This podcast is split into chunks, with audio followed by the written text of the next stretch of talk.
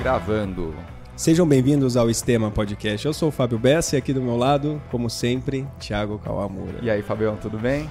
Tudo bem, Uma cara. bela tarde hoje aqui. Uma bela gravando, tarde, o né? sol entrando Um aqui. clima frio, mas um céu bonito. Nossa, que comentário, cara. Mas as pessoas podiam estar aqui acompanhando essa gravação, Podiam, né, né? cara? Como que as pessoas podiam estar aqui? Ah, elas têm que primeiro apoiar a gente, né? No Apoia-se. Não é no Apoia-se, É cara. Catarse, É, cara. acho que, tem, acho que tem que mudar. Vamos pro Apoia-se também, até lançar esse episódio? Vamos tentar. Mas o link, de qualquer forma, tá aqui na descrição do vídeo, certo? Certo. E hoje trouxemos quem, Fabião? Quem que a gente trouxe, Ah, cara? hoje trouxemos uma corredora foda aqui. Ela é muito famosa, É cara. muito famosa. O mil- sistema tá crescendo, cara. A gente tá conseguindo chegar nas pessoas grandes aí. milhões de seguidores nas redes aí. É, né? Muito rápido. Ela vai ensinar nesse episódio como fazer a receita. Tem uma receita Pra correr 10k. 10k abaixo de 40 minutos. Mas ela só vai revelar no final. Então fiquem até o final do Até episódio. o final. Trouxemos a Yara Daltro aqui. Obrigado por ter vindo, Yara. Uma honra estar aqui, viu, gente? Muito obrigado. E ó, já tô feliz que ela trouxe cerveja pra gente. Muito obrigado por você ter vindo, mas vamos agradecer o seu marido, o Felipe, né? Que mandou cerveja pra gente. Cara. Felipe é fã número um aí, fã cara. do Estema. Fã do... Comenta em tudo, marca a gente lá, falo direto com ele. Obrigado, e eu já vou abrir a cerveja, porque a gente vai tomar. Eu posso beber porque eu já fiz meu longo hoje. Eu fiz meu longo. Eu também de posso beber. 16k na esteira. Eu também posso beber que vou fazer meu longo amanhã. É. É, mas pode beber. Vamos abrir aí. Vamos abrir? E pra gente ir conversando aqui, a gente vai falar muito, a gente vai saber da história da, da Yara antes da fama. Você usa esteira? Eu fiz os treinos 16K na esteira. Foi um treino mental, assim, porque era, o- era o que eu tinha no meio do- do- dos atendimentos. Você gosta de. Eu na adoro esteira? esteira. Eu faço, a maioria dos meus treinos são esteira por causa da logística. Eu vou contando aos poucos aqui, mas eu tenho duas filhas de quatro anos, são gêmeas. E a gente tem que gerenciar, o Felipe corre também. Então, às vezes, a gente tem. Eu tenho treino, ele tem treino, e a gente tem que estar os dois, 8 horas da manhã, com o treino entregue. Então, muitas vezes a gente usa a esteira. A e- esteira ajuda, né? Ela muito, ajuda, né? muito. Nessa praticidade. Sim. E, e aí, às, vezes, às vezes treinam separados, assim, pra, por conta das crianças? Sim, só separado. Só separado. Só separado. Mas É e de. Tem o revezamento. É a vida real, né? A vida É. real. É. O Felipe não corria antes, né? Tem, é super recente que ele começou a correr. Ele correu quando, a gente, quando eu fui fazer 42 quilômetros é, na rua mesmo.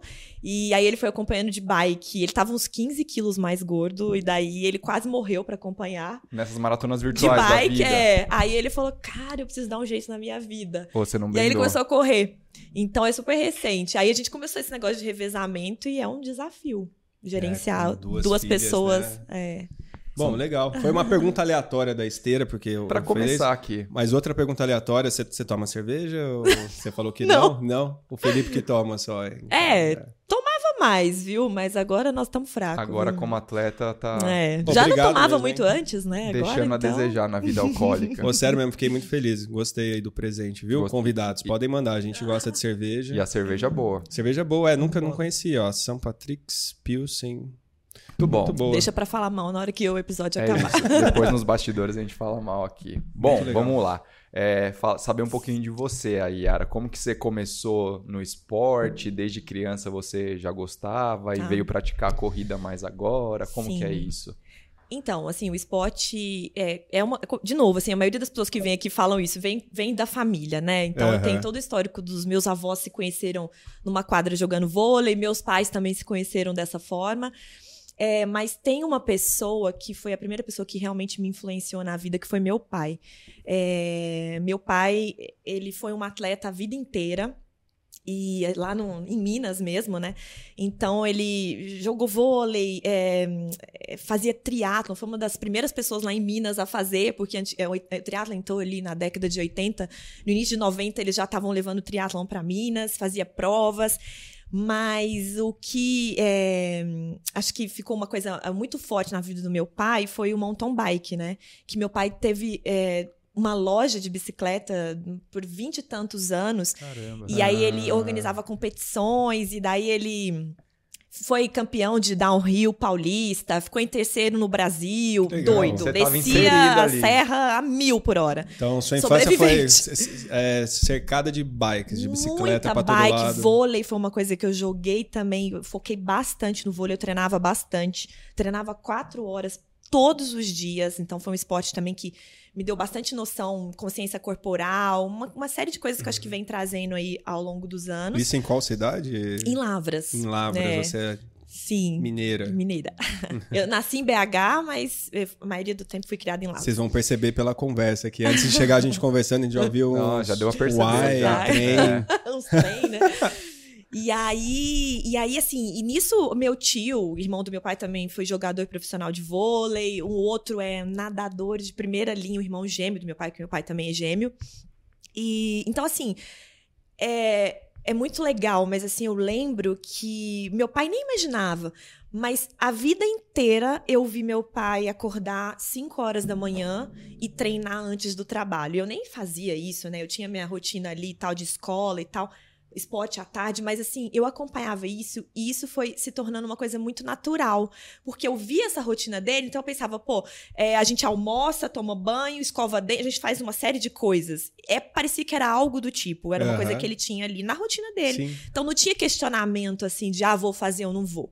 Então meu pai treinava no frio, no calor, cansado, e eu fui acompanhando isso, e ele nem imagina, mas foi uma coisa que, que foi uma educação foi assim, sabe? Uhum. Minha mãe também fez esporte a vida inteira, mas essa disciplina do meu pai, dos meus tios, foi, eu acho que algo que eu herdei, assim, sabe? Realmente é, faz toda a diferença pra mim, eu admiro muito, porque foi uma vida inteira. Hoje eles têm, têm 65 anos e continuam na mesma pegada, sabe? Eles treinam Aham. ainda? Treinam, lógico. Nossa, meu tio hoje, eu falei com ele, cedo, o irmão gêmeo do meu pai. É. 16 graus lá na represa, ele tava lá, não, porque 16 graus na represa, porque eu tenho que ter, ele faz natação, né? É. E, e, obviamente, colhem resultados, né? Porque Claro. essa disciplina aí ao longo do ano inteiro, é passando por situações de frio, de calor, enfim, tudo, não existe desculpa. Então foi assim. Que eu fui criada, sabe? E aí então, isso inseriu na, na sua rotina também. Total. No vôlei e total, tal. Total. Só que é uma característica minha um pouco também, porque na escola eu era super estudiosa, no trabalho também eu era. Sempre fui muito disciplinada em tudo que eu faço. E aí eu Aham. acabei levando isso pro. Pro esporte. Só que é engraçado porque é uma coisa que eu tenho até que gerenciar um pouco. Porque a disciplina é tanta que às vezes falta um pouquinho a leitura do corpo. Quer deixar a planilha verde sempre. É, então. né? É, e tô aprendendo isso agora, né? Você não pula treino nunca, né? Não- Cara, Alice, me, Alice Yuri me Aham. perguntou esses dias, Yara, você já abandonou um treino alguma vez? Eu falei, nunca. Eu nunca fiz isso. Nunca, tipo, tô no meio dos tiros e falar, ah, não, não. Você nunca abandonou. Nunca, nunca É, deixei de ir. A gente já abandonou um, um teste de 3K. Vários. Juro por Deus, juro É. por Deus. Foi Mas vi- acho que eu tenho que aprender a abandonar, viu? Porque às vezes é necessário. Estou aprendendo aí a duras É, penas. mas isso aí a experiência vai, vai trazendo, É, né? exato. Você é corredora Vai- vai recente que a gente vai falar aqui, né? E aí, Exato. e aí você, lá de Minas, Lavras. é, como que foi o desenvolvimento? Depois veio É. pra São Paulo quando? Eu, então, e aí eu, eu sou formada em agronomia, né? Fiz é, engen- engenharia agronômica na UFLA. E aí me formei, fui morar no Mato Grosso, em Ribeirão Preto, só que daí esse tempo eu fiquei sedentária. Tipo, eu só Aham. trabalhava e fico aí Que naquela área de- que, que área que você trabalhava? na- em agro- em É, agro- é, eu, é. eu trabalhei em multinacional, eu me formei, entrei naqueles programas de trainee, que não sei se. Acho que até tem hoje Aham. ainda. Entrei na, na DAO, DAO Química. Da Alquímica. É. Um abraço pro Frois. Frois trabalha na Da Alquímica. Ah, então. É. E aí eu, eu era da parte Você conhece agrícola, todo né? mundo, velho. Frois, cara. que, que mexe com defensivos, com sementes e tal. E como eu sou, eu era, eu sou agrônoma, né? Então eu morei no Mato Grosso, no Paraná, em Ribeirão Preto. E aí eu, eu, eu, eu fui tanto da área de desenvolvimento de produtos, como de fábrica, e depois fui para a área de marketing da empresa, e enfim, e aí fui evoluindo aí. E, e por que que você foi pra agronomia, assim? Você já tinha, na- assim, seu pai trabalhava Nossa, comerciante? minha família inteira é agrônoma. A família inteira É, agrônoma. minha mãe é agrônoma, minhas, minhas irmãs, um monte de tios.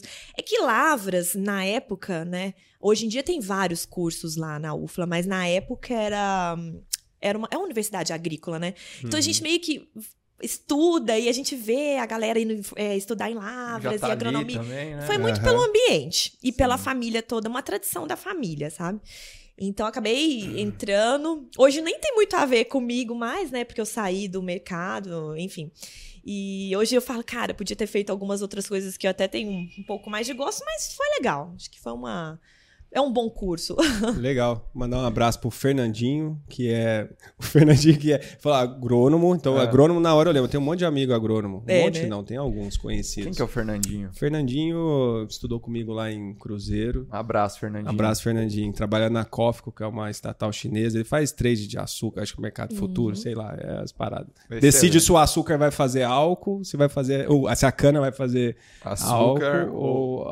é, ou é isso É aí. isso aí. Muito aleatório. muito aleatório. Extrema informação pra você. É. Você conheceu o Felipe na faculdade? Como é que no, foi? trabalho. No trabalho. É. Aí eu fui, depois desse tempo, eu fui transferida em 2012 para São Paulo, né? É. E, e eu tinha um histórico um pouco de. A minha família, até minha mãe, a gente tem um histórico um pouco de alguns episódios de depressão. Tá. E aí, eu já, quando eu era mais nova, eu já tive algum, alguns episódios desse. Aí entrava com a parte de medicamento e tal. E em 2012 eu comecei, eu morava sozinha aqui em São Paulo, e eu comecei com algo do tipo. Aí eu falei, cara, eu, eu preciso achar alguma outra forma, sabe, de Que não seja não ficar medicação. tomando remédio, sabe? Gera uma dependência, não, não- eu não me sentia bem. Sempre gostei muito dessa parte de saúde, eu cuido muito disso, né? Da parte de Uhum. alimentação e tal. E aí em 2012 eu comecei, aí eu foi aí que eu falei, cara, eu vou fazer esporte. E aí a empresa, a Dow, dava um monte de, de alternativas. Tinha um time de vôlei, tinha um time de corrida. A a própria empresa tinha uma academia lá dentro. E aí eu comecei a me envolver nisso. E aí eu nunca mais parei, tá? Hoje nós estamos em 2022, tá fazendo 10 anos que eu faço direto. Eu tive só uma pausa aí que foi na gravidez, que também foi um, caso a- a- que eu acho que vale a pena a gente também falar sobre isso, que foi bem complicado. E, e aí pronto, e aí entrou na minha vida, eu nunca mais tive nada, assim, sou, graças a Deus eu consegui equilibrar bem dessa forma, Mas sabe? nessa época você já começou direto na corrida ou voltou É. pro vôlei ali? que Não, era aí eu tinha o voo, eu fazia tudo, né? Fazia tudo. Fazia tudo. tudo que a empresa oferecia lá, você tava É, mais ou menos isso. E, mas assim, tinha um grupo de corrida e. Só que assim, gente, era. Tipo assim, eu não sabia nem que era pace, sabe? Era correr 5 quilômetros ali em volta do Severo Gomes. Era bom demais também. Aham, e aí participava naquela. atividade. né? É, aquela mara- maratona de revezamento do pão de açúcar. E aí, pre... Uma É. farra, sabe? Era super O gostoso. Fábio já fez essa, essa Já, maratona. fiz, já fiz uma vez. Foi a primeira prova que eu fiz oficial. E aí, Era como foi seu bacana. desempenho? Ah, sofri, viu? Andei. Eu saí dois quilômetros igual maluco correndo, aí eu tive, que, eu tive que andar. É. É, eu Faz acho que eu parte. também. Faz É, parte. Faz, parte. Mas é legal você falar isso, porque muita gente que ouve, às vezes, está começando a correr, às vezes olha na rede social você já metendo Nossa, não. 40, e, sei lá, 8, 47 para 10 quilômetros. Acho que todo mundo já começa assim. É, acho que é do dia pra noite que, que vai. Não. Mas o dela foi quase dia pra noite, que foi pouco tempo, né? É, cara? foi. Mas ela deve ter um negócio genético. Chegaremos, assim. chegaremos na receita. É. Daniela. Mas aí, então, assim, né? é, Então foi tudo muito, é, muito amadorzão mesmo, bem tranquilo, não sabia de nada, e era pra curtir. Aí eu engravidei, né? Em 2000 e... É, engravidei. Eu, na verdade, eu perdi uma gestação em 2015. E aí eu passei. é, logo em seguida, engravidei das meninas.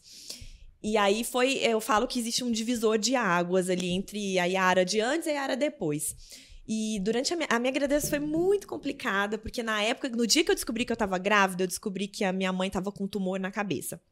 E, e foi muito complicado, porque minha mãe teve muitas complicações, ficou em coma um tempo, e eu ali grávida de gêmeos, e eu Nossa. tinha que levar a cadeira pra um lado, vai, eu tinha que trocar a fralda da minha mãe, e ela, Nossa, meu, caos. um caos na UTI, vai pra lá, enfim, eu tive que botar a mão na massa. E aí, quando eu cheguei em São Paulo, porque eu- depois de um- três meses que minha mãe passou durante esse processo todo, a gente forçou a barra, ela levou ela pra Minas. Quando eu cheguei daqui em São Paulo, e na época eu ainda trabalhava na Nadal, né? Eu fui no médico, o médico olhou pra mim e falou: Yara, o que, que você fez? Eu tava com 18 semanas de gravidez ainda, que é nada, né? Aí o médico falou: Yara, o que, que você fez? Porque, tipo assim, seu colo tá abrindo, né? Seu colo do útero tá abrindo e, assim, você vai perder a sua gravidez. Eu, gente, eu entrei em Nossa. pânico, sabe? Eu falei: Meu, Meu ferrou. Deus. Só que ao mesmo tempo eu tinha. Eu, eu precisei também dedicar atenção pra minha mãe. Pra sua mãe, né? Eu não sabia o que eu Nossa. fazia, e eu tinha sangramento, e foi um caos. E aí ele falou: olha, você vai direto aqui do consultório pro hospital. Aí eu falei, ah, então, Caramba. mas é, você vai ficar internada até o final da, da gravidez com as pernas pra cima. Porque senão você vai perder. E mesmo assim, a gente não tem certeza se a sua gravidez vai, vai seguir. Porque. Meu Deus. Nossa, Gente, aí Yara. foi o caso. E eu já tinha perdido uma gravidez, eu já tinha quase surtado. E sua mãe lá precisando E minha de mãe ajuda. precisava de ajuda. Aí eu virei pro meu pai. Eu tenho mais duas outras irmãs, a Vitória e a Clarissa. Falei que moravam longe. Nossa. Enfim. Falei, gente, agora eu preciso dedicar às minhas filhas, porque realmente, assim, é, não dá. E aí foi a hora que eu fui internada. Gente do céu, eu falo que de longe foi a situação mais difícil da minha vida, porque. Cara, eu fiquei Você três ficou- meses e meio com a perna pra Isso que eu cima. você foi quase 20 semanas ali É, eu não podia levantar pra fazer Caraca. xixi, pra tomar banho, pra nada. Nada. Era tudo na comadre, banho no leito Meu e Deus. e assim, e tudo em Nossa, vias Yara. de acontecer uma tragédia, né? Aham. Sim. E, e aí eu falo que eu, eu aprendi o que, que era cada segundo, de cada minuto, de cada hora, de cada dia, porque o tempo não passava, né? É isso que eu imagino, né? Não Imagina, passava. cara. Dá valor pras coisas, É, né? Assim, de, não, um de absurdo. liberdade, né? De Total, eu virei um bicho do mato. Primeira vez que eu saí na rua depois, eu olhava pras pessoas, isso era muito estranho, porque eu não via ninguém, ficava num quarto assim fechada, não, Não, tinha fora acesso ficar nada. né, parado, sem se movimentar, Gente, né? Dor ideia. nas costas, tudo, né? Tudo É, dava um pouco de ferida e dor. Cara, é. E a minha barriga Perde aumentando. massa muscular. é Não, tudo. zerei a massa muscular. Quando as meninas nasceram, eu não conseguia parar em pé. Eu tive que andar de cadeira de rodas um tempo. Caramba. É, tive que fazer fisioterapia pra ir voltando. Eu, eu, quando a primeira vez que eu levantei, eu fiz assim pro lado, assim, eu não tinha força pra me sustentar. E fora que sim, teve uma gravidez de gêmeos, eu engordei 20 quilos, eu tomei muito corticoide pra amadurecer o pulmão das meninas, porque já tinha muita chance delas nascerem prematuras. E o médico falava, você não vai aguentar. Aí a fisioterapeuta entrava e falava, Yara, você precisa pelo menos sentar. Eu falava, não, daqui eu não saio. Eu falei, no dia que elas nascerem, é porque tinha que nascer. Porque eu vou dar o- até o meu limite pra conseguir segurar elas o máximo que eu conseguir pra elas. Porque quando o bebê nasce prematuro, dependendo da idade gestacional, pode ter muita sequela, né? Sim, E eu não queria isso, eu não queria ser culpada disso, sabe? De Falar, ai, se eu tivesse ficado. Não. Então, assim, a mesma determinação que eu tenho pra tudo na minha vida, eu também levei na minha gravidez. E aí, quando a bolsa estourou, eu falei, é porque é a hora de, de nascer mesmo, porque eu não tinha mais o que fazer, sabe? E os psicólogos entravam no quarto e chamavam pessoas pra falar comigo, super preocupados, assim, essa menina vai surtar. Eu falava, não, eu vou até o meu limite e assim fomos. E hoje elas graças bem, a né? Deus. Cara, nossa, você deve hoje olhar pra elas ali. Meu né, elas nasceram ser- com 33 semanas, né? Ficaram na UTI é, um tempo, ficaram 23 dias na UTI. Uma e a outra ficou 17. E aí, enquanto uma foi pra casa, a outra ficou na UTI, eu ficava assim, indo pra um lado, indo pro outro. Era uma confusão. Amamentava no hospital, ia pra casa e voltava. Gente, Você Cara, já agora- contou essa historinha pra elas, assim, de uma- alguma outra Não. forma? Ainda Não. não? não, acho que elas nem entenderiam É, ainda. Não, é. Mas assim, o que que, assim, o que que isso tem de valor assim na minha vida hoje é que cara, eu tive que ser muito forte, sabe? De passo de ver a minha mãe precisando de ajuda, de ver minhas filhas eu quase perdendo elas e uma coisa que, que dependia de mim em partes, outra não. Eu brinco que eu falava, gente, eu não fiquei deitada três meses e meio num spa tranquila, relaxando. Eu ficava o tempo todo em pânico, sabe? Pânico, morrendo de medo, qualquer sangramento, qualquer coisa que Sim. era uma loucura.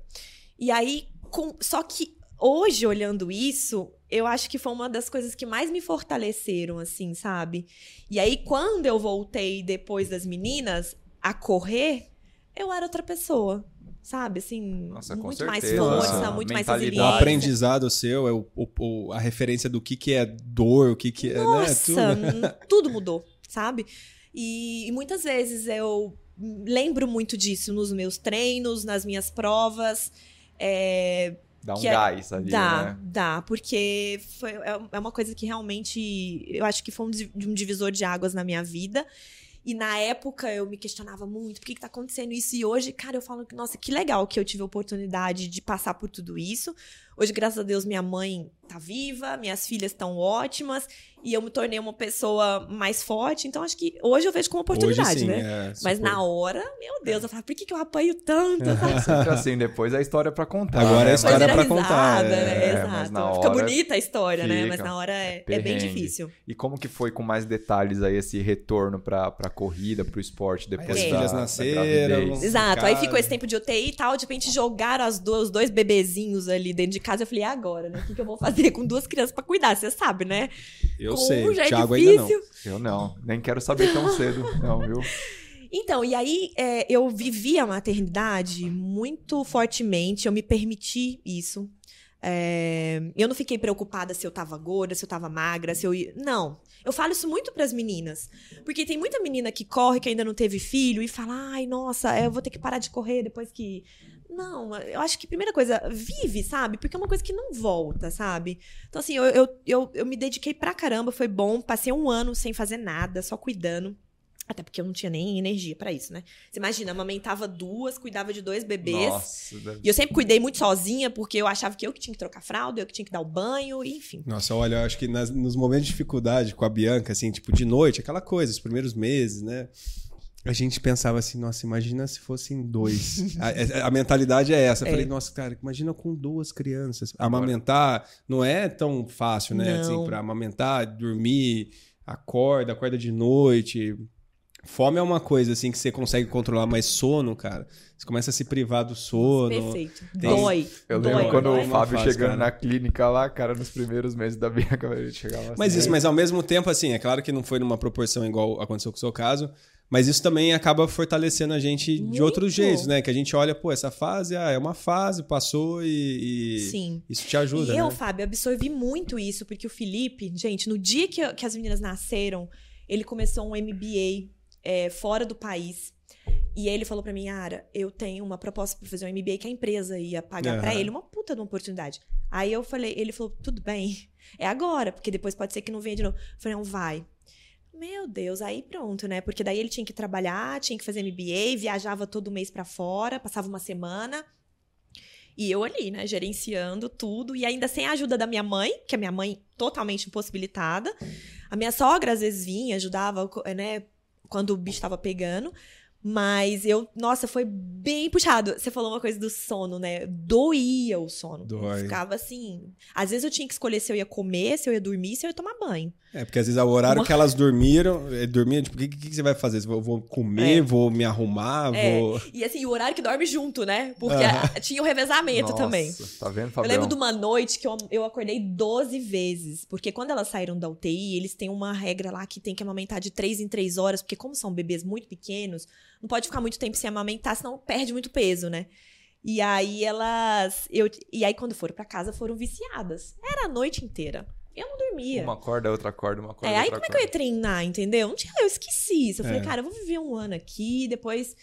E aí, depois as coisas vão chegando. Aí eu consegui 30 minutos do meu dia, que o, que o Felipe falava, ó, vou te dar 30 minutos antes de eu trabalhar, você acorda e 30 minutos. Aí eu pensei, pô, o que, que eu tenho pra fazer em 30 minutos? É corrida, né? Porque eu acho que a corrida é bem eficiente, assim, Sim. em termos de tempo, assim, você Sim. consegue é, gastar bastante caloria, consegue fazer um cardio metabolismo legal. dá uma É, em 30 minutos. E aí eu corri 5 quilômetros. Mas, gente, sem pretensão nenhuma. E ali e tal, cinco... e foi, mel- foi melhorando.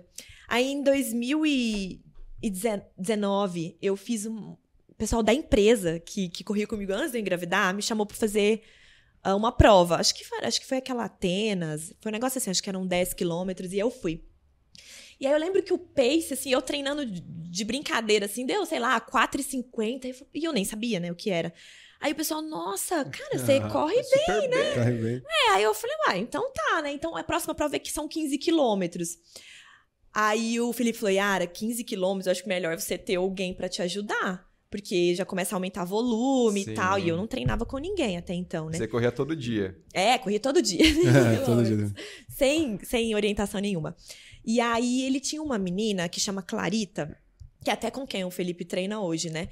É, que é amiga dele de infância, lá de Araras, e ela é, tem uma assessoria, é uma assessoria menor, muito legal também, ela tem uma formação super bacana.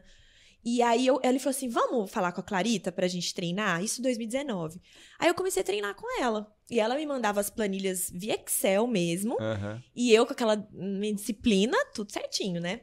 E aí ela começou a passar também alguns exercícios de fortalecimento e tal, pra eu não me machucar. E aí pronto, aí eu entrei, aí que começou a história, assim, do que realmente foi acontecendo, né? Isso em 2019. E só que logo entrou a pandemia, né? Em 2020, acho que eu fiz umas de 2020 ali. é, eu fiz acho que umas duas provas antes com ela, assim, aí fui super bem nas provas, e aí a gente começou, nossa, acho que eu tenho potencial, né? E aí já entrou a pandemia. Aí eu falei, cara, e agora, né? Como é que vai ser? E só que na pandemia, gente, é, por isso que eu tava comentando com você até antes de, de começar o podcast, a gravação. É, Pra mim, tanto fazia. Se tinha prova, meu, eu adorava. Eu levantava de manhã, pegava a planilha, fazia o treino, seguia tudo certinho. Fortalecimento com elástico em casa. Não tinha academia, porque tava tudo fechado, Sim. né? Aham. E eu seguia a vida normalmente, porque eu não, eu não sou muito movida à prova, sabe? Eu acho prova legal e tal, mas eu amo mesmo o processo, sabe? De verdade mesmo.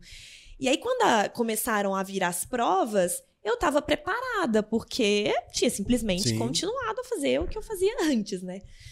E, e aí foi tudo com a Clarita. A Clarita me tirou praticamente do zero ali. E com ela eu já tava fazendo o 5K em menos de 20 minutos, assim, sem- antes de entrar na MPR e tal. Já tava indo. Caramba. Você já É. fez 5K em menos de 20 minutos, Fábio? Cara, nem vou comentar, cara. Deixa, tá- deixa ela comentar.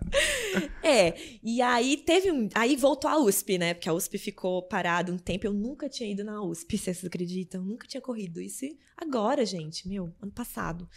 Aí fui, tava passando, aí eu olhei e vi o Marcos Paulo Reis com a turminha ali, todo mundo Os de amarelinho. amarelinhos. É. Nossa, eu não sei, parece que eu recebi um chamado, assim, eu fiquei com uma vontade, eu falei, nossa, eu já conhecia ele, né, obviamente, do Instagram ali e tal, já conhecia a assessoria, mas eu falei, cara, é ali, eu vou ali, eu quero, eu gosto de performance, eu quero evoluir, eu já tô aqui no, no 5K legal, e entrei. E, ah, e antes disso... Mas de- como foi essa entrada aí também? Eu quero saber. É, você chegou, É. falou com ele? Não, Não. entrou no site? Não, Lá no na USP. site. Ah, você entrou no né, site pra entrei no ver. site, mandei uma mensagem Você não lá. parou ali na USP para conversar não. com ele? eu sou tímida. eu fiquei quietinha e tal. Eu entrei no site, falei, não, deixa eu entrar aqui. Só que assim, isso assim, eu vi no sábado, no domingo, eu já tava entrando no site. Porque eu sou super assim, imediatista, né? Eu falei, Aham. não quero e tal, aí já resolvi. O Felipe falava, Yara, tem certeza? Eu falei, não, é isso que eu quero. Ponto final. Aí entrei no site ali, e aí tinha lá os treinadores, eu não conhecia direito, né?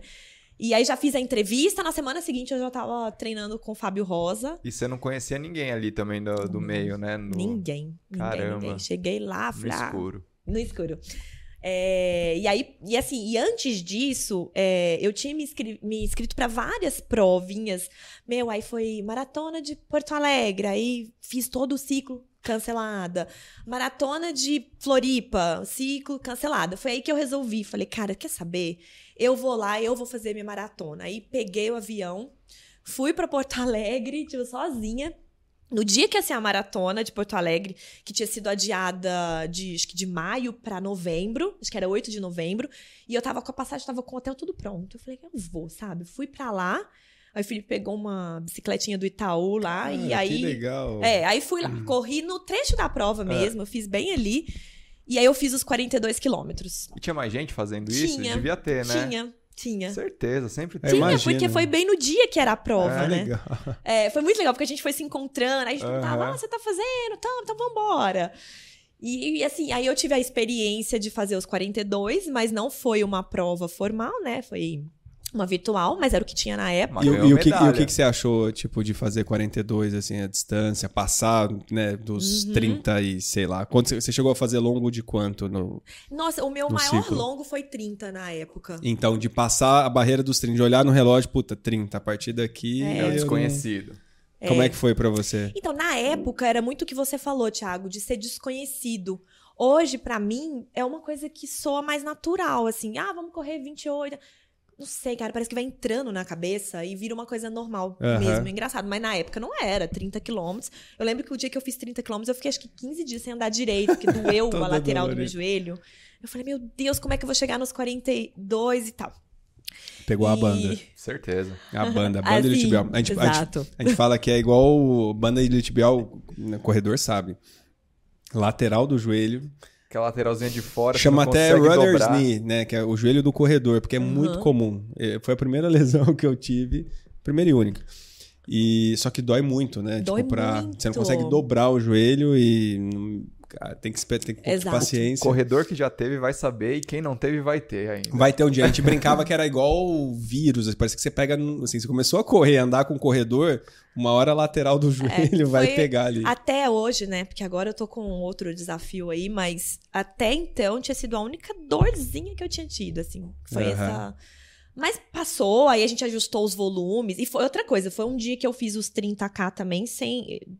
Nem tava prescrito 30k.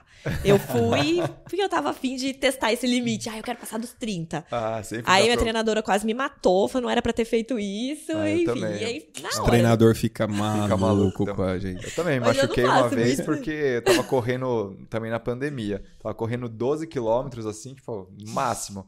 Aí falei, não, tem que fazer uma meia maratona aqui no, no- até o final do lei. É ano. aí que mora o perigo. Aí corri a mesma, tipo, 28 de dezembro. Falei, vou correr 21. Saí de casa, fui correndo. Aí, cara, edema ósseo no É calcanhar. Quem melhor a gente nunca? respeitar os treinadores, porque olha, Só cagada. eles falam e acontece. E, e aí, no dia da prova, da provinha que eu fiz lá, eu senti de novo a dor, assim.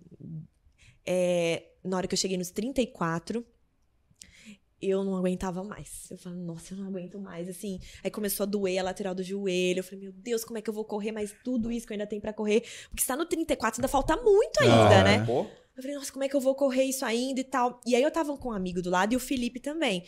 E aí esse amigo ficou. Ele, tava, ele foi comigo também pra fazer essa prova. Ele, ele ficou tentando meio que me distrair, sabe? Ele falava, tipo, Yara, é, lembra do seu pé, corre com o seu pé, esquece seu joelho. Aí ele falou, sente o pé no chão, bate o pé no chão. Ele foi me distraindo. De repente, eu já tava correndo até mais rápido, esqueci da dor.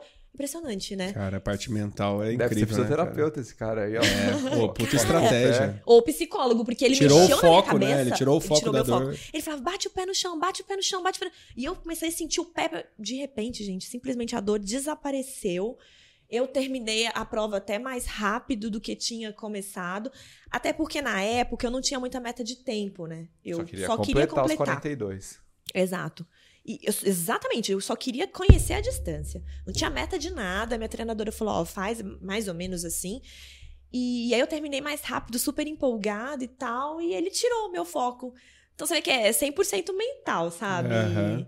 E, mas enfim, foi uma, uma bela de uma experiência. Fez e em quanto tempo aí essa primeira prova? Não, deu 3 horas e 46. Nossa, Pô, se eu, fiz- bem se eu fizer demais, isso cara. daí na minha primeira, É. tá ótimo. Porque ele vai fazer também. Floripa. Você falou que você estava inscrito pra Floripa também, Aham, né? tava. Vou fazer. Acho 3 que ele horas e vai fazer 46, será? Faz. Acho Vamos que ver, não, vamos cara. ver. Acha que não? Vai, vai com a cabeça pra completar. Ouve os conselhos que da, eu- da galera que vem no isso. Estema. Eu- Vou fazer É. isso então. É. E aí foi isso, e foi essa experiência aí com essa primeira maratona. E aí depois vieram várias outras inscrições que nem não rolou nada, né? E aí agora eu tô com essa meta agora pra setembro. Pra ir realmente. Berlim. Aí eu já peguei uma major de uma vez, falei, vamos embora, vamos fazer direito, né? Chique. Que eu já eu tô inscrita pra Berlim. Eu, fa- eu costumo falar que assim, a gente se inscreve e treina para. Aham. Vamos ver, né, se vai rolar, porque nem, nem tudo está nas nossas mãos. Vai, vai tem que rolar. ter- E, tem que ter fé que vai dar certo. e aí, quando você entrou lá com, com o Marcos Paulo e tal, como que você sentiu? Sentiu que evoluiu muito? Foi muito diferente? Ter o apoio de mais gente junto Sim. ali, né? Como que foi Tá. isso? É, eu, eu treino com o Fábio Rosa e o Fábio Rosa, assim, ele sempre fica tentando extrair ali o, o melhor de cada um, né? E eu sou muito, assim, de me desafiar, então a gente combinou, na verdade. É, e, e, obviamente, ele percebeu essa minha empolgação, essa minha disciplina, essa minha vontade de evoluir, porque eu, não, eu acredito que nem é, não, é, não são todas as pessoas que estão dispostas a isso. E eu acho que tudo certo, acho que cada um tem cada um tem a tua vida, a sua realidade. Tem gente que fala, não, eu quero correr por saúde, né? Eu super respeito, eu acho até muito mais saudável. Só que eu tenho dentro de mim esse negócio de performance, sabe? Eu gosto disso. Uhum. Tanto é que agora eu tô com esse negócio na canela, né? E o pessoal fala, não, vê se pega mais leve agora. Eu falei, meu, não pega mais leve, não. Eu vou voltar e vou continuar treinando. É, vai, vai ser um aprendizado pra você só de não ouvir tem o corpo, essa de, né? ai, machucou, não volta assim. Não, eu vou voltar. Eu gosto disso, isso me move. agora. Pode ser que daqui a alguns anos eu falar não. E aí o Fábio foi ali, né? Extraindo, extraindo, e as metas vão subindo e tal. E aí, assim, eu vou chegar até nessa. Eu comecei a fazer. Primeira prova que eu fiz, de, depois da. Primeira prova depois da pandemia, e já com a MPR foi aquela arrastão Sim. da MPR, né? E aí ele falou: Ó, você vai conseguir fazer em menos de 40 minutos os 10K. Gente, eu falei, cara, esse cara é doido. Nunca, né? Imagina, Ah, porque. Mas ele vê ali seu dia a dia. Porque nos seus treinos, você não imagina que sai. Sim. Eu falei, gente, eu não consigo sustentar 4 quilômetros aqui no Pace 4. Como é que eu vou fazer isso numa prova de 10? Muito é Ou pra quem tá começando a correr, o corre, cara. Quatro pra fazer Quatro pra quatro, um. quatro minutos, um quilômetro, É duro. né? de- por né, 10 quilômetros. Isso É, daí meu- marca. Meu tiro de 500, é isso aí. Pô, sério mesmo, é muito rápido. É, É, muito rápido. É muito cara. rápido. Às vezes, quando a gente coloca pra fazer um tiro, a gente- por isso que a gente, a gente- que corre. Cara, você coloca lá na esteira 4 para 1, sei lá se é 15 por hora, 16 por 15, hora. É isso. 15, É. né? É Jesus. Pra Você manter ali um difícil. 30 É. segundos ali, tem que ter Imagina perna 10 ali, viu? Tem, é. tem que ter perna e pulmão, E e, pulmão, coração é. e tudo. E aí ele falou, você vai fazer. Aí ele virou pra mim e eu falei, meu, você tá doido. Mas tudo bem. Ele falou assim, você faz até de chinela havaiana. Eu lembro dessa frase. Só que assim, eu, eu, sou, eu, eu me pressiono muito, assim, eu, eu me cobro muito. Eu falo, nossa, eu tenho que fazer, tenho que fazer, tenho que fazer. E o Fábio, ele. Quando ele fala essa, ah, você faz até de chinela havaiana, ele me bota mais uma pressão. Tipo, assim, você tem que fazer, porque é óbvio que você faz. Eu falo, meu, tá bom. E aí eu fui, fiz essa prova, acho que deu 39, 14, que foi a primeira vez que eu fiz o, o meu sub 40. 40. Ah, gente, foi a primeira prova que eu fiz depois da pandemia, a primeira prova que eu tava me testando, porque antes era só brincadeira, assim, gente, eu fiquei tão feliz. Pegou pódio, não foi? Peguei pódio, fiquei em segundo Segunda, lugar, foi. foi? É. Nossa, teve uma menina, a Raiza, que corre demais, ela, ela fez em 37 alguma coisa, chegou bem na frente, né?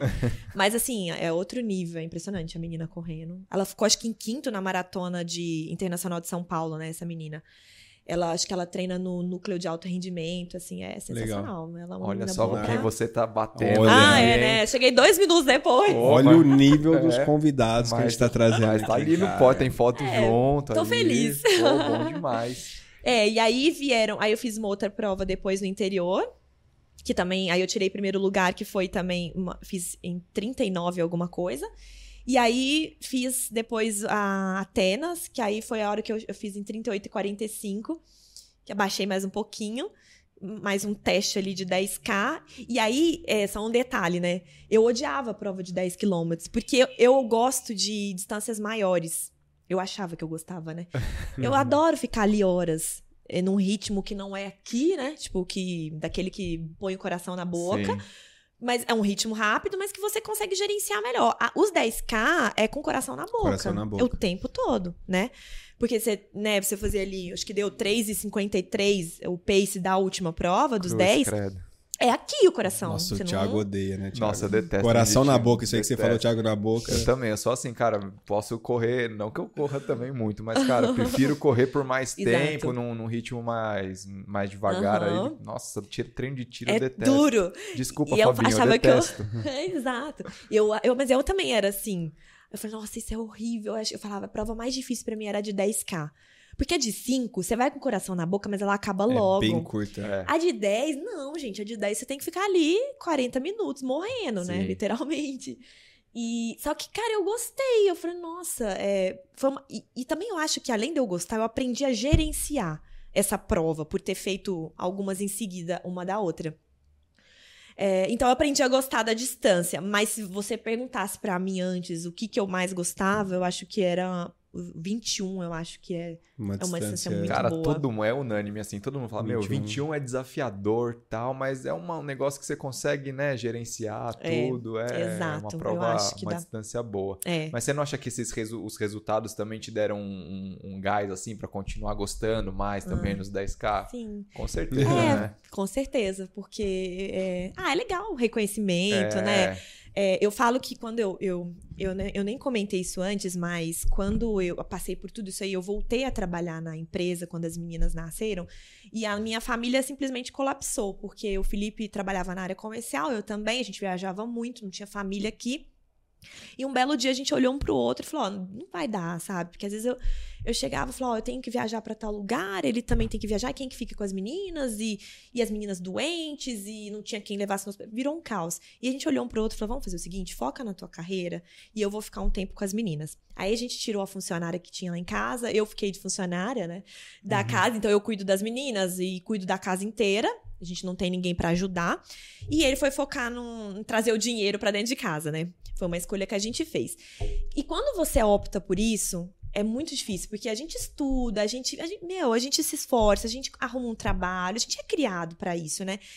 E quando você abandona isso, você perde a parte de reconhecimento profissional, você perde a parte do social, é, você perde aquela parte de ter metas. Eu a gente é movido a isso, uhum. sabe?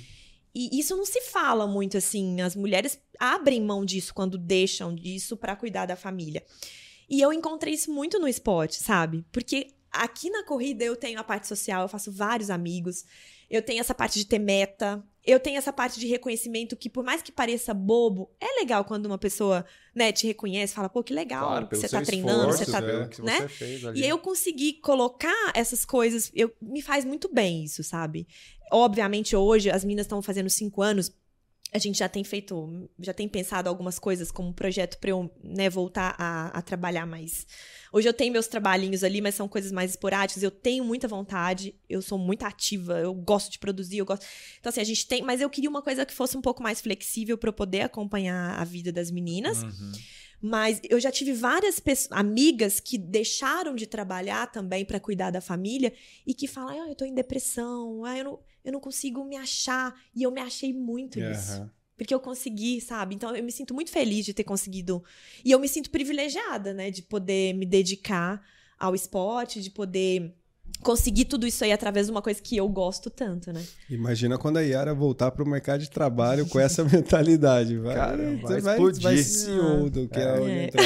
Quem, quem, dá pra ver essa rotina maluca da, da Yara lá no, no Instagram. Leva as meninas na fisioterapia, Nossa. uma bagunça lá, é. né? Você leva, você leva elas pra, Ih, pra Vai pra todo lado. É. Tadinhas, elas vão assistir corrida, assistir né? corrida. Seis horas da manhã. Não, criança adora a clínica de fisioterapia. Pega as bolas, pega... Mas, gente, eu fui criada assim, meu pai fazia isso comigo, né? Eu ficava lá na beira das provas também. Então, assim, às vezes o pessoal fala, ai, tadinhas. Tadinhas não, gente. Estão se eu divertindo, que, né? É, tem que ir colocando ali na cabecinha delas, né? Vai virando uma coisa Sim. que vai motivando elas, né?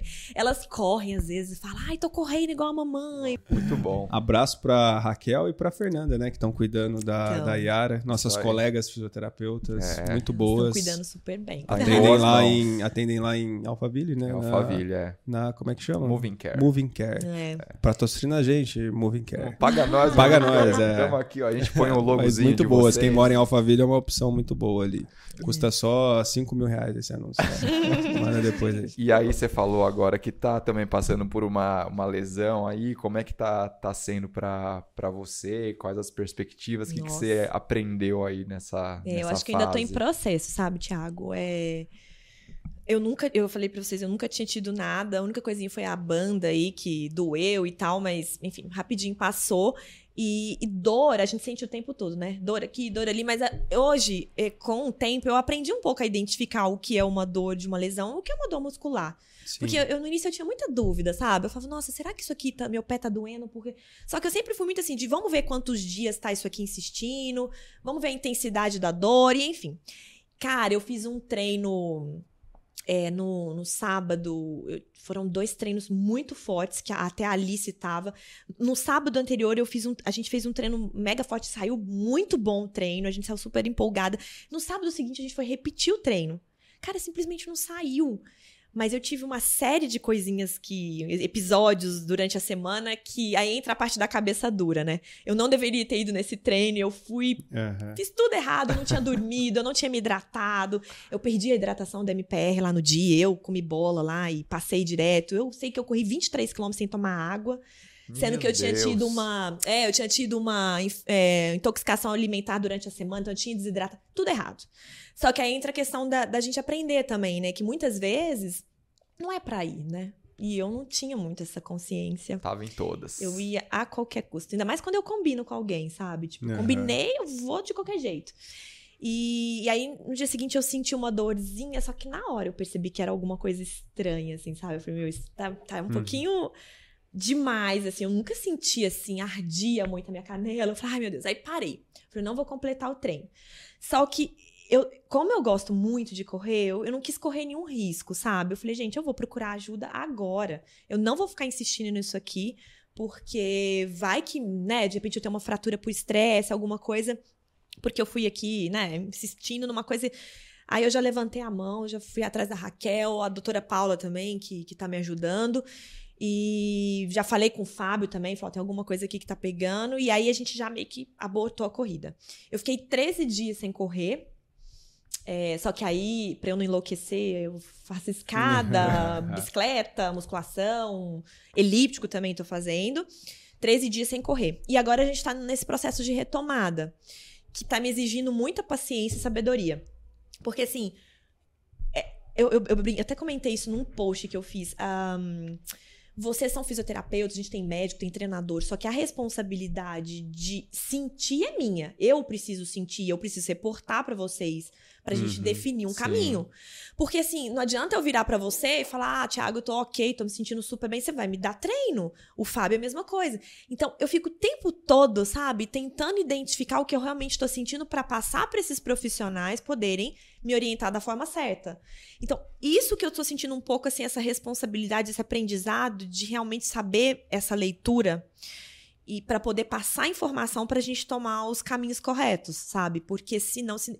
muita gente joga a responsabilidade para os profissionais, né? Sim. Ah, joga lá na mão do médico, do fisioterapeuta e Não, tem que ser uma coisa em conjunto. Pode. Genial, essa parte genial, assim, é. nossa, você é a parte do principal do, do negócio, né? Você tem que estar tá inserido na, no tratamento. É. Né? E aí, o primeiro dia que eu fui correr lá depois da lesão, meu coração tava na boca. Eu falei, meu Deus, eu preciso ter muita sensibilidade, eu preciso realmente passar para as pessoas que estão cuidando de mim o que eu realmente estou sentindo.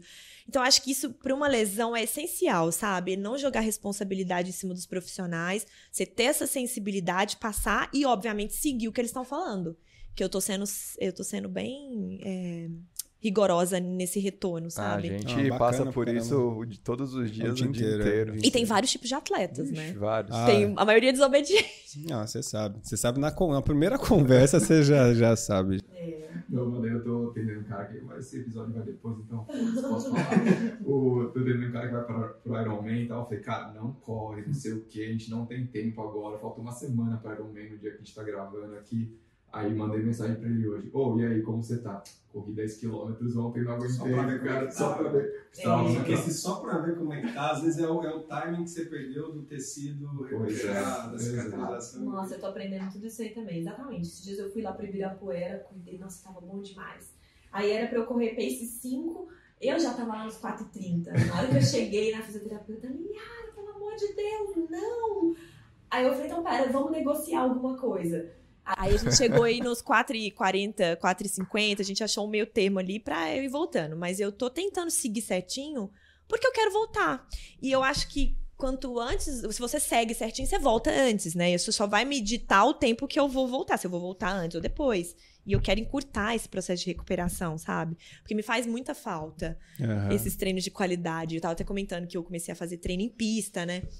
Me faz muita falta esse, esse, sofrimento aí que vocês não gostam. Não, mas vai dar bom, tá, tá em boas mãos aí, vai recuperar bem. É. E, e, assim, a, a, gente conversou um pouco sobre treino em pista, né? Uhum. Como é que, assim, você acabou chegando na, na, pista que você falou lá, aonde que é a pista? É lá em Caieiras, em Caieiras. que a gente treina. É. É, e qual, qual que é o ganho que você viu aí? Então, assim, na verdade, é, eu comecei a observar que alguns corredores, né? Eu, eu, eu, eu fiz uma amizade muito legal com a Alice. A gente começou a fazer alguns longos juntas e ela é uma menina incrível, corre super forte, uma menina muito legal.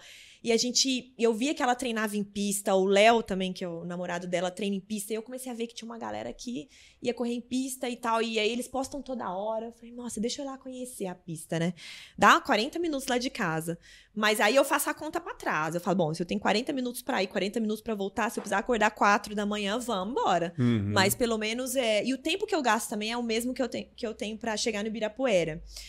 Bom, Ibirapuera é gostoso e tal, mas acho que tá, tá bem cheio lá e às vezes dá umas limitadas em alguns treinos específicos Fortes, né? fortes de qualidade. Sim. Então, quando você vai abaixando o pace dos tiros, você fala, meu, como é que eu vou treinar num, sei lá, fazer um tiro aqui de três e pouco? É difícil. essa, essa ali. turminha é uma locomotiva, Não, né? tá Vai os doido. pelotão ali. Não é, é difícil. Então eu falei, meu, eu preciso de algum lugar que eu consiga. Gente, assim, eu tava falando pro, pro Fábio antes também. É, mudou a qualidade dos meus treinos. Porque lá você tem na pista, você tem a, a metragem certinha, que muitas vezes o Uhum. relógio rouba, né? É. Então, nesse caso, na pista não tem. É, a- é uma pista emborrachada, né? Que, enfim, acho que vocês podem até falar melhor que eu, mas acho que evita algumas, al- né? A questão do impacto. Diminui o impacto. Diminui, Aham. na verdade, né? E aí também, ela é bem também aderente, então é, já tive treinos na chuva que eu ficava pensando, gente, se eu tivesse no asfalto ali no Ibirapuera, eu tava ferrada. Sim. Começa a chover e você simplesmente continua o treino e não tem, assim, é, problema é regu- nenhum Regular, né? bem regular, bem plana, a questão da medida. Então, assim, sinceramente, eu acho que aumentou muito assim o patamar do meu treino. E o Fábio Rosa começou a também ver que, que começou a sair os treinos melhores. E essa última evoluída que eu dei na corrida, eu, eu, eu, eu acho que foi muito por causa disso também. E aí, também, uma outra coisa que eu incluí quando eu fui pra pista, eu tinha muito mania de correr de fone, sabe?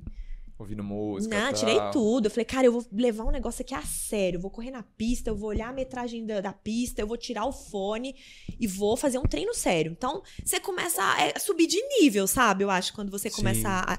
Porque chega num nível que você precisa mexer nesses detalhes, É. sabe? São, porque é difícil você tirar segundos agora, sabe? Sei lá, sair de 38 e 45 que eu fiz na última prova pra chegar um pouquinho menos, quanto mais treinado, menos treinável, né? Sim. Então são alguns detalhezinhos que você tem que ir mexendo pra ver se você consegue melhorar, né, o resultado. Mas você vai muito longe, você tem uma mentalidade muito forte, É. mentalidade de, Ai, de campeã. aí, puta. Não, é porque muito que você tá falando, a gente já ouviu, sei lá, do Léo de Deus falando disso de, não, que você tem que chamar pra você a responsabilidade, saber um pouco de cada área, manejar quem tá cuidando de você. Isso também o Espadoto falou no último episódio, Sim. né, da, da questão do quanto mais treinável, mais treinado é, menos treinável é. Sim. Mentalidade de campeã. Não, cara, vai, nossa, Ai, vai, mas, vai nossa, voar. gente. É difícil esse É esse difícil, é período, difícil né? porque você se- começa a se cobrar muito, sabe? E eu brinco que tem uma frase que eu gosto muito, que assim, nunca deixem de colocar num pedestal, porque o pedestal vira uma prisão. As pessoas começam a te exigir resultados, entendeu? Tem uma vez que você tá lá, tô no pódio aqui, tá... aí você encontra a galera, fala, ah, e aí, você vai fazer tal prova? Ó, quero te ver no pódio. Aí eu falo, gente, assim, Não, tem- né? porque tem coisas que tá na minha mão, outras não. As pessoas que estão na prova são coisas que eu não tenho controle. E, obviamente, tem meninas que são muito mais fortes que eu. Então, assim, são coisas que eu, que eu preciso. Eu ten- tenho tentado fazer muito na minha cabeça, porque é um momento que eu tô vivendo agora. Abrindo meu coração, né? Porque são coisas, às vezes, que assim, que eu nem troco muita ideia com as pessoas, são coisas muito minhas. É que essa questão da pressão de por resultados, ela vem. Né? Principalmente quando você começa a se expor ali no Instagram, você começa a ganhar um pouco mais de visibilidade e tal. E só que quando eu, muitas vezes eu volto pra minha base, sabe? Eu falo, gente, por que, que eu faço esporte, né? Eu tenho que voltar. Eu falo, não, ó, é primeira coisa, eu preciso ter saúde, é porque eu tava tentando me curar lá de uma possível depressão que eu podia estar entrando. Então, toda hora eu preciso voltar pra essa base pra né, ressignificar tudo, porque às vezes a gente se perde, né? E essa pressão por pódio, por resultado, isso é uma pressão que, que às vezes é, não faz tão bem. Então, eu tenho tentado muito colocar as minhas metas pra mim mesma, independente das pessoas que estão correndo comigo. Eu coloco lá meu reloginho. é, isso é uma coisa que eu tenho trabalhado, tá? Não é que eu atingi ainda esse ponto. Mas é uma coisa que eu tô tentando é, trabalhar isso na minha cabeça, de ter as minhas metas, de brigar com o meu relógio e esquecer o entorno, porque senão você fica louco, sabe? É muita pressão, é muita gente É. te cobrando. Às vezes eu fico até brava, eu falo, gente, por que as pessoas ficam falando isso pra mim? Não, não é assim, sabe? Então eu tento, tô tentando é, crescer nesse sentido, sabe? Evoluir nesse sentido.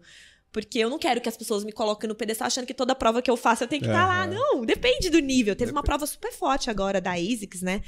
Meu, as meninas super fortes, então depende de muita coisa, né? Sim. Mas você sabe como é que a Era veio parar aqui? Porque a gente tava fazendo um treino. Você que tá ouvindo aí, a gente tava fazendo um treino, eu e o Hum. Fabião lá no- na faixa de A Gaza. cavalaria veio Cara, atrás. aí só ouvindo atrás. Imagina eu e o Thiago morrendo, a gente tenta manter próximo de 5 ali, 5 e 5, 5 e 10. Assim. Às vezes rolam abaixo de 5, mas assim, puta, nessa hora você já fala, hum, tá dando um cãibra aqui atrás, aí, Thiagão, volta pra 5. O Thiagão às vezes puxava um pouco mais. Aí, aí de repente você só vê os passinhos, black, black, black, black, black, black, black. Aí de repente passa a Yara e ah, mais... mais... Mais, um, mais, um mais umas duas, tinha duas meninas com você. Dia, eu acho que foi a Dani, que fez uma, uma prova maravilhosa também esses dias. Ela fez 2 horas e 52 numa maratona, nossa, se não me engano. Cara. A Dani, nossa. Aí a gente, ah, pô, às 5 morrendo. E aí, de repente, aí, aí, aí passa, Passou. as três, e vai, e vai embora. E aí vai, é, tipo, você vê a diferença dos, né, dos segundos por quilômetro. Cara, só aí vai, vai, vai subindo, vai, só, vai distanciando. Aí de repente a gente indo e elas voltando. Aí, aí eu falei, Fábio, a gente tem que chamar lá a Yara, velho. Vai, vai ser um papo ah, bom. Eu né? adoro porque... correr rápido, gente. Eu tô morrendo de saudade. Eu ah, gosto. Não, eu gosto parabéns, da sensação, cara. sabe? E acho que tá no momento da gente ir pro momento Z2, né, Momento Fabio? Z2. Você já falou de vários momentos Z2 aí. Já Esse falou. momento da vida foi o momento é, Z2 dela. É. Foi. Mas dentre esses momentos, vamos escolher um aí, que é o momento que você achou que tudo ia dar errado e aí alguma coisa te deu força para tá. continuar Beleza, assim, eu. Vou fazer uma brincadeira antes, né? Eu falo que todo treino de tiro eu acho que tudo vai dar errado. E que eu não. Eu falo, gente, pra que que eu faço isso? É tanto sofrimento. E é sofrimento. Não existe resultado sofrido, assim. Gente, eu juro, toda vez que eu vou para aquela pista, que eu tenho que fazer os tiros que o Fábio me manda, eu, eu me questiono. Acho que todas as vezes mesmo eu falo, pra que que eu tô fazendo isso? Eu não ganho dinheiro com isso, eu não sou profissional, não preciso disso. E aí, na hora que termina o treino, eu me acho incrível. Eu falo, nossa, que legal, é, é a melhor coisa do mundo, né? Então, esse, esse é sempre um momento que eu acho que vai dar tudo errado. E isso é toda quarta-feira, tá? Que é a quarta da maldade da MPR, quarta né? da maldade. Você sabe como é que é. Só que assim, eu até já comentei ao longo do podcast que naquele quilômetro 34 eu, eu lembrei muito das minhas filhas quando eu tava quase desistindo. Tiago, a gente tá acostumado a. A gente vive num mundo ali de MPR de, de run fan, enfim, todas essas assessorias. A gente vive muito, muito no mundo da corrida, vocês na Care Club. Fica uma coisa muito comum falar de maratona, né? Uhum. É, hoje eu falo, ah, faço uma maratona para você. Tanto faz, você vê quantas pessoas que fazem. Só que isso não é uma coisa muito comum, né? É, eu vou olhar lá na minha família, ninguém nunca fez uma maratona. É isso, né? É a bolha que a gente vive. É, a gente vive numa bolha que parece que, nossa, tipo, vira uma coisa comum. E não é. Sabe, a gente vai trabalhar, a gente trabalha numa empresa, você é o único maratonista, você vai na tua família, ninguém nunca fez. Então, na, quando eu não treinava na MPR, treinava nessa outra assessoria que era virtual e tal, eu vivia nesse mundo de que ninguém fazia maratona, isso era um ou outro ali de vez em quando. E, e eu queria muito ser a primeira pessoa a fazer uma maratona na minha família, sabe? Então, quando tava, eu falei, meu, eu não tô aguentando mais. Só que eu já tinha ido para Porto Alegre, já tinha deslocado o Felipe para lá. Eu tinha feito um carnaval com essa maratona virtual minha. Uhum. Que quando eu cheguei no quilômetro 4 começou a doer tudo, eu falei, meu, eu vou parar, eu vou parar, não vou aguentar. E, e, a dor e não sei o quê. Aí eu pensei muito isso. Eu falei, cara, eu quero ser a primeira pessoa da minha família a fazer uma maratona. E parece bobo, mas é o que eu tô te falando, no meio que a gente vive, mas não, isso é uma coisa super sei, relevante. É, é 1% que é as Eu pessoas, acho que eu já ouvi falar algo do tipo. Do, do, mundo, assim? Ah, cara. É um negócio assim. É, eu né? queria fazer parte desse 1%. É. E, e aí, eu, de novo, eu lembrei muito da história das minhas filhas. Eu queria muito um dia contar para elas que eu corri 42 quilômetros. Aquilo é o que eu pensei na hora. Hoje eu tô com uma série de outros desafios, porque eu falo assim, agora eu quero correr 42 quilômetros em tanto tempo. Naquela época, não. Eu queria completar e eu me motivei muito na, na, em todas as situações que eu passei e eu pensava muito nelas. Naquele momento dos 34, acho que foi elas que me empurraram, assim, todas as lembranças e a vontade que eu tinha de falar pro meu pai, que sempre fez muito esporte, toda a minha família, que eu tinha completado os 42. muito bom. Oh, uma boa estratégia para você. Vai ser o primeiro maratonista da sua família? Vou. Você. Tá vendo? Depois tem, tem, um primo meu que vai fazer também em Buenos Aires depois. Mas eu acho que eu vou ser o primeiro maratonista da minha família. Que cara. primo? O Daniel. Ah, o Daniel? Vai fazer. Um abraço pro Daniel. Daniel é. já atendi o Daniel. Vai fazer Buenos Aires. É, mas tá aí, uma boa, uma é, boa estratégia mental. Ser. É, porque é aquele, aquilo que você falou de mental, a parte mental, tudo que ajuda a parte mental de você manter o treino, né? Sim. E eles ficaram super orgulhosos. E o mental é tudo, né, gente? Assim, é todos os treinos e tal. Eu sou uma pessoa bem resiliente. Cabeça, bem... total. Cara, tem dia que eu, chega. E, e uma coisa que eu costumo falar também que é bem legal a dor não necessariamente ela é crescente, né? Ela vai oscilando. Oscila. Às vezes você tá lá no quilômetro 16, você fala, meu, como é que eu vou correr 30? Eu tô morrendo no 16. É. Só que aí você tá no 21, você tá bem de novo. Então aí você tem que acreditar nisso. Ali... Que ela vai fazendo assim. Porque se ela fosse assim, cara, é. a gente tinha que jogar o pano. Não, entendeu? oscila muito. É. Oscila muito. Oscila então, muito. isso foi até uma tatuagem que eu tenho aqui na perna, que eu falo que a dor é temporária, né? Ela é temporária mesmo, porque ela vai e volta, vai e volta. Em vários momentos eu tenho umas tatuagens de que são relacionadas a essa questão de corrida que eu uso também, sabia? Como motivação, assim, Legal. eu vou pensando nelas. É. Eu tenho uma que é escrito flow aqui na, na garganta, uhum. Tem uma que é respira aqui, aí tem essa dor é temporária aqui na perna. Eu vou olhando para minhas tatuagens em alguns momentos e falo, não, eu tenho um porquê que eu escrevi isso aqui no meu corpo, e aí eu vou me também me incendiando. Já uhum. fiz todas as estratégias possíveis, né? Caramba. E minhas tatuagens também têm esses que significados, é. Bacana. E eu pretendo fazer mais também. É que vale. vou tendo as ideias. Depois vai fazer aí, depois de Berlim, né? Boa! É, em relação à prova, tudo, é. muito bom. Sim. Ó, então esse kit aí é seu, é pode seu, levar pra você levar. Pra você fazer no, os seus, treinos. Seus longos é. aí, é, tem alguns géisinhos aí. Nossa, Quando você fizer um, é, muito bom. E, cara, eu só tô pensando aqui que eu acho que 1% é muita gente, tá? Porque, ó, se vamos, colocar, vamos arredondar pra 7 bi de população. É. 10%, 700 milhões. É. 1% seria 70 milhões. Cara, não tem 70 milhões de maratonistas no mundo nem a pau, velho. Será? 70 milhões é muito, muito milhões, velho. Procura aí, gente. Muito milhões, cara. Deve ser 0,1 ou 0. É, ó, boa. Então, Nem ó, a pau, velho. Não, vou, já vou dar um, um negócio aqui, uma, uma função para as pessoas que seguem a gente. Procura no Google e deixa aqui no comentário do post da Yara quantas por cento da população mundial que é maratonista. Mas é bem abaixo de 1%. Deve ser 1% dos corredores. Aí eu. Aí Talvez eu, tô, 0,1. Aí, eu não é, lembro, de aí... verdade. Eu, tenho, eu, sei que tem algum número 1 aí no meio, eu mas eu não sei ideia. se é 1 ou 0,1. É, eu chutaria 1% dos corredores, porque. Eu chutei, só falei. Não, 1% é da legal, população né? é muita Esse processo gente, todo. É eu falo que gente. a maratona em si, a prova é o de é, menos. Tô descobrindo, tô descobrindo. O treino requer uma disciplina absurda e, meu, eu, acho, eu, acho, eu adoro. É... Oi, Yara, e indo pro, pro final, assim, a gente sempre pede pro convidado dar alguma dica, ou de leitura, ou de série, ou alguma coisa que ache bacana aí pro, pros tá. ouvintes. Bom, eu vou falar. Bom, eu tenho uma que, que é bem relacionada à corrida e uma outra que não tem nada a ver com corrida, mas que eu uso bastante, que é um livro que ah, muita gente conhece esse livro que chama O Poder do Agora, né? E é um livro que quando eu li, ele mudou a minha vida em tanto nos aspectos pessoais quanto na própria corrida. Que entra muito nessa questão que eu te falei, da, das dores que a gente vai sentindo ao longo do processo, a gente viver aquele momento, né? Então ele exercita muito isso. É um momento até que eu tô vivendo um pouco agora. Eu não posso ficar é, preocupada se eu vou voltar, como que eu vou voltar. Eu preciso viver agora fazer o que eu tenho que fazer agora. Agora é me cuidar, é tratar, voltar aos poucos é viver intensamente aquele momento. Assim como cada quilômetro ali num treino, como cada tiro, às vezes que você tá morrendo, você fala, meu. Não, é, é aquele tiro, não pensa no próximo, vive esse agora, não pensa no que você fez mal atrás, é se perdoar ao longo do processo quando sei lá, às vezes você não consegue encaixar um pace na prova, e você quebra a cabeça, fala, meu, eu fiz mal aqui, não. Não vive o agora, sabe? Então esse livro, O Poder do Agora, influenciou muito minha vida nesse sentido e influencia meus treinos também.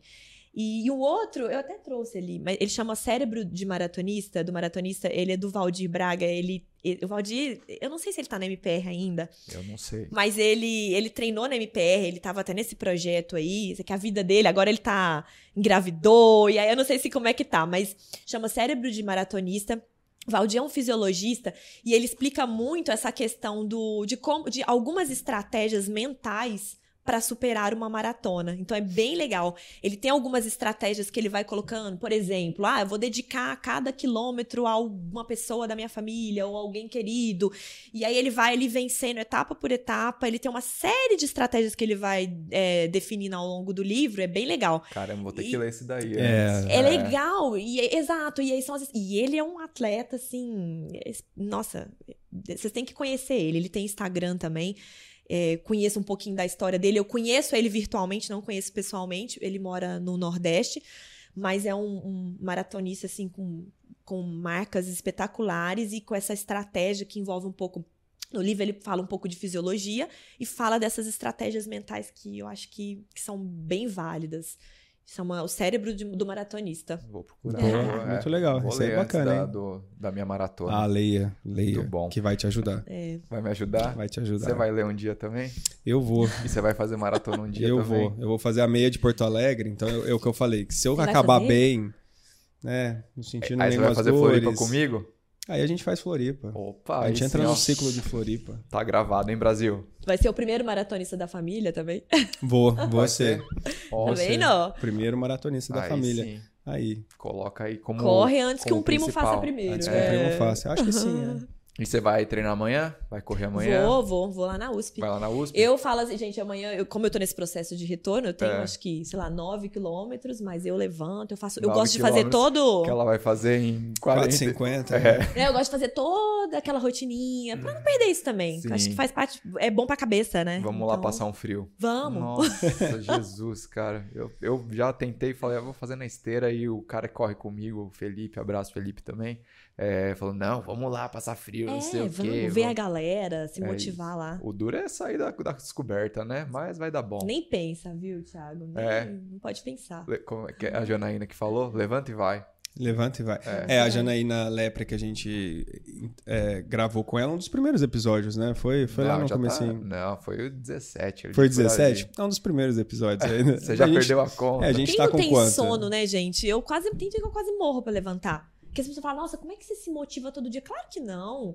Só que aí eu penso que a minha sensação, se eu não treinar, vai ser muito pior, sei lá, lá no meio-dia, do que a sensação de levantar É, e ir. Paulo tento Putinelli colocar diz, na balança. ninguém se arrepende de um treino feito. É isso aí. Muito bem. Não, mas então, o que a Janaína falou foi assim: levanta primeiro, e assim, só, só, só, só levanta. Aí depois você decide se você vai ou Porque não. você né? já pensou no dia anterior, você se planejou e tal, aí você vai ficar naquele migué do dia. ali. Levanta e Preparar vai. roupas, Aí né? depois você decide se vai. Porque ela falou que depois que você já tá de. Porque eu acho que todo mundo é isso, né? A cama sempre é mais gostosa. Lógico. Mas você levantou ali, você passou daquela fase de né, de tá horizontal Na pra hora, vira a vertical, pronto, ali você você já ganhou o É. seu dia. E eu sempre uso a estratégia de deixar tudo separadinho também. Porque senão você fica. Você "Ah, você deixa no, treinar". no dia, no dia anterior tudo. Porque tem as meninas pulam pra minha cama de madrugada. Aí, tipo, você, aí eu penso, ah, não, eu vou acordar elas, eu vou ter que acender a luz. vou- Você começa a criar desculpa pra não ir. É. O cérebro é inteligente. Super. É. Ele vai jogando um monte de coisinha assim Quer que você fala, economizar não, energia. vai, exato. Então você tem que tirar todas as variáveis controláveis, deixa tudo certinho e aí Eu já durmo com a roupa do treino, já, sabia? Eu já, de, de sábado eu já durmo de, de MPR. manguito. Já, não, eu já durmo de shorts ali e tal, camisetinha. Você jura? Juro, cara. Manda uma foto aí Vou pra mandar, gente. vai. aí. Nossa Vou Senhora. mandar, vai estar nas redes aí. Boa Não é pra estratégia. tanto, né? É isso, né, Fabião? É isso, cara. Muito bom. Obrigado, Yara, por Ah, ter Obrigado prazer, demais, prazer, cara. gente, poder dividir um pouquinho. Pô, sensacional. Pô, baita episódio. Espero poder hein? contar mais histórias no futuro, porque ainda vem muitas coisas pela Vai, frente, se depois, Deus quiser. depois de Berlim você vem de novo e Boa. Quando gente estiver agora com um estúdio, processo. né? Um estúdio do Estema que está sendo confeccionado. É, aí a gente vai trazer de novo. É, novidades, novidades em breve. em é. breve. Vou amar. Se quiser deixar alguma mensagem pra alguém, falar suas redes pessoal, Ah. seguir lá, agora tá, é é bom, meu Instagram é Yara, Yara com I, Daltro, né?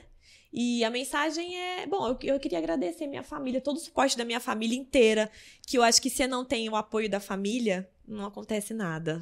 Você sabe, né, Fábio? tem que Sim, ter apoio do muito, marido, do- dos filhos, da, da sogra, da mãe. Fica, é uma rede de apoio para as coisas acontecerem. Então a gente não faz nada sozinho. Acho que essa é a mensagem que eu queria deixar. E o agradecimento para eles também. Legal, Legal. muito bom. Recados, Fabião. Eu tenho um recado, cara. Agradecer o Felipe demais por essas cervejas aqui. A gente já tomou as duas aqui. Só você que bebeu, né? Você bebeu uma e meia e eu bebi que não, meia. cara. Lógico Você que não. Eu vou guardar as tampinhas, eu, eu coleciono tampinhas, então a Tati fala que eu sou. Eu vou catando lixo, tudo, em tudo quanto é Acumulador. canto. Acumulador. Mas obrigado mesmo aí, Felipe. E essa camiseta bonita que você tá aí? Cara, essas camisetas. Cadê a sua camiseta do Cara, Estema? tá muito frio. A gente precisa fazer agasalhos do Estevam. Mas cê- Mas você tá aí com ela por baixo? Não, tá na mala. Ah, não acredito, cara. É. Bom, mas pra quem tá vendo aí, ó, a gente tem camisetas feitas pela reserva, ó. Por exemplo, essa Tiro, Fartlek, Longão, Play Estema. É isso. O link para você comprar tá na descrição aqui do, do vídeo. Para tá? corredores, triatletas. Nadadores. Pô, eu, achei, eu, achei, muito zoado, cara, que eu falei, pô, obrigado, Felipe, cara. É. Eu não, pô, e aí você cortou, cara, que aí depois eu ia agradecer a. Então eu agradeço a, a Yara. Não, mas obrigado por você ter vindo aí, porra. Nada. Pô, ah, contou uma tá puta história, cerveja, aí eu né? fui né, dar um, né, uma ah. brincadeira na cerveja aqui. Aí falou, pô, agradeceu o marido dela que deu a cerveja e ela que e veio ela contar que a história aqui. aqui. É. Mas tudo bem. Mas obrigado, viu, você ter ah, vindo aí. A você. Depois, Fiquei super feliz. De depois verdade. desse episódio, ó, vai bombar a pista lá de, Cai, de Caieiras lá. É. De... A, USP não vai ser a, a mesma. A USP não vai ser a mesma. não, a venda, a, demais, a, né? venda dos livros aí do, do, Poder do Agora lá vai bombar. Do Valdir, o cérebro do maratonista. As é. mulheres que estão pensando aí em ter filho aí, com dúvida, vão, vão também vão ter filho. Vão mandar a pergunta para você. Vão. Vai ser legal. Vai. Isso aí. Muito obrigado, viu? Obrigada a vocês. que mais, Fabião? Agora é a sua parte, ah, pô, eu já falei pra caramba aqui. Então cara. sigam a gente nas redes sociais, ah, no Spotify, Sistema Podcast. Clica, avalia aí com cinco estrelas no Spotify. Você que tá vendo no, no YouTube também, deixe o seu gostei, inscreva-se no canal. Mano, eu tô muito profissional. Tá muito profissional. Oi, agora a gente tem que pensar assim, porque antes a gente falava assim, começava o episódio, e aí, tipo, como tá só ouvindo a voz, você fala, ah, sejam bem-vindos ao Sistema Podcast e tal. Só que agora eu tô vendo que isso aí fica maior show, porque, tipo, tem uma, alguém tá vendo no tem, YouTube, né? E aí eu tenho que ali. falar olhando pra câmera, né? Com todo. Exato. Então vou ter que mudar a dinâmica do, é. da minha postura perante a câmera aqui. É isso. Sigam a gente no Instagram também, arroba Podcast, Fábio Bessa, Tica Amura, Yara Daltro. Até o próximo episódio. Valeu!